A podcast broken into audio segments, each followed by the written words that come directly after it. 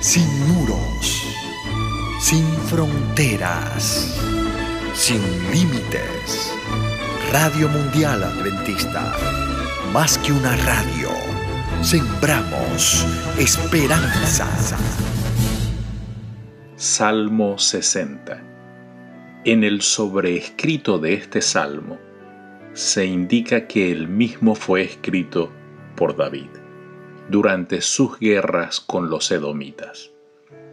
En él se describe la humillación de Israel después de una gran derrota. Eso en los versículos 1 al 3. Luego se presenta un ruego, un ruego a Dios para que cumpla sus promesas de victoria, en los versos 4 al 8. Y finalmente se expresa la confianza en la victoria final sobre los enemigos de Israel, en los versos 9 al 12. El estilo del salmo es ágil, hay muchas metáforas y abundan las expresiones de esperanza. Versos 1 al 4. Oh Dios, tú nos has desechado, nos quebrantaste, te has airado, vuélvete a nosotros. Hiciste temblar la tierra, la has hendido, sana sus roturas porque titubea.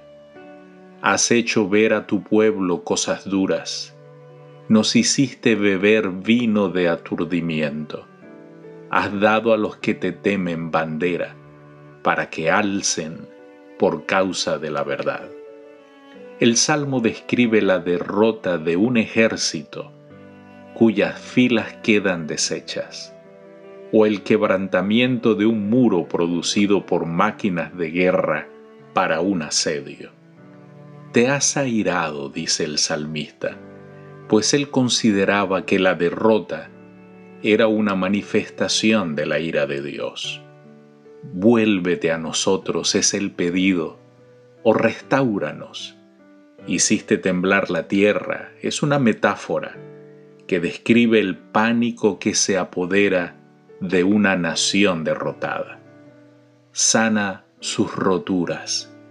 Con esto el salmista pide que Dios repare las grietas causadas por el terremoto, es decir, por la devastación provocada por el enemigo.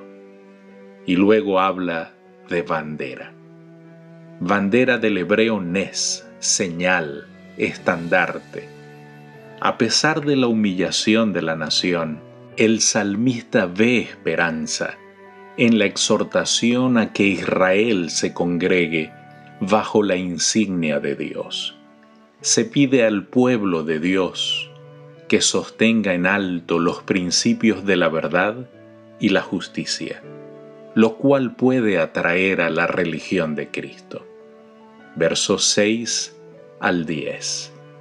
Dios ha dicho en su santuario, yo me alegraré, repartiré a Siquem y mediré el valle de Sucot. Mío es Galaad y mío es Manasés, y Efraín es la fortaleza de mi cabeza. Judá es mi legislador, Moab vasija para lavarme sobre Edón echaré mi calzado. Me regocijaré sobre Filistea. ¿Quién me llevará a la ciudad fortificada? ¿Quién me llevará hasta Edom? ¿No serás tú, oh Dios, que nos habías desechado y no salías, oh Dios, con nuestro ejército? El Señor había prometido que la tierra de Canaán sería de Israel. David ruega que Dios cumpla plenamente esa promesa. Moab, país situado en el desierto, al este del Mar Muerto, cuyos límites al norte eran el río Amón y al sur Edom. Cuando Israel entró en Canaán, Moab estaba preparado para destruirlo. Eso en números 22.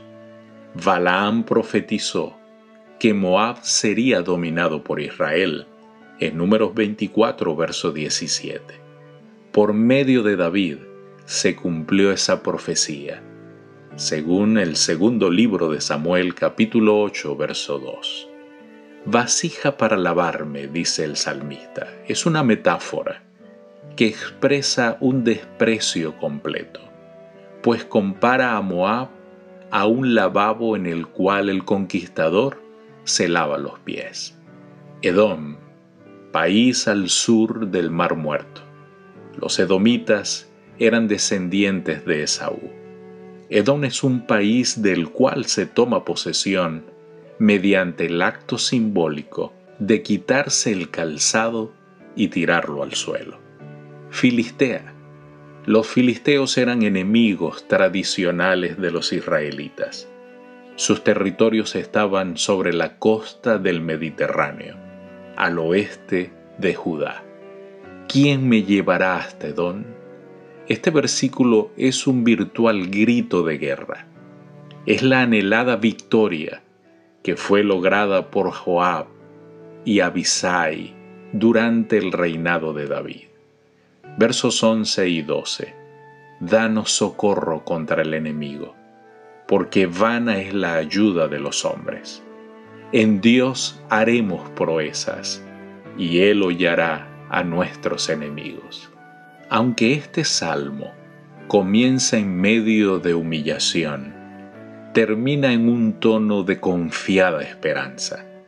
A David se le permitió ver la respuesta a su oración.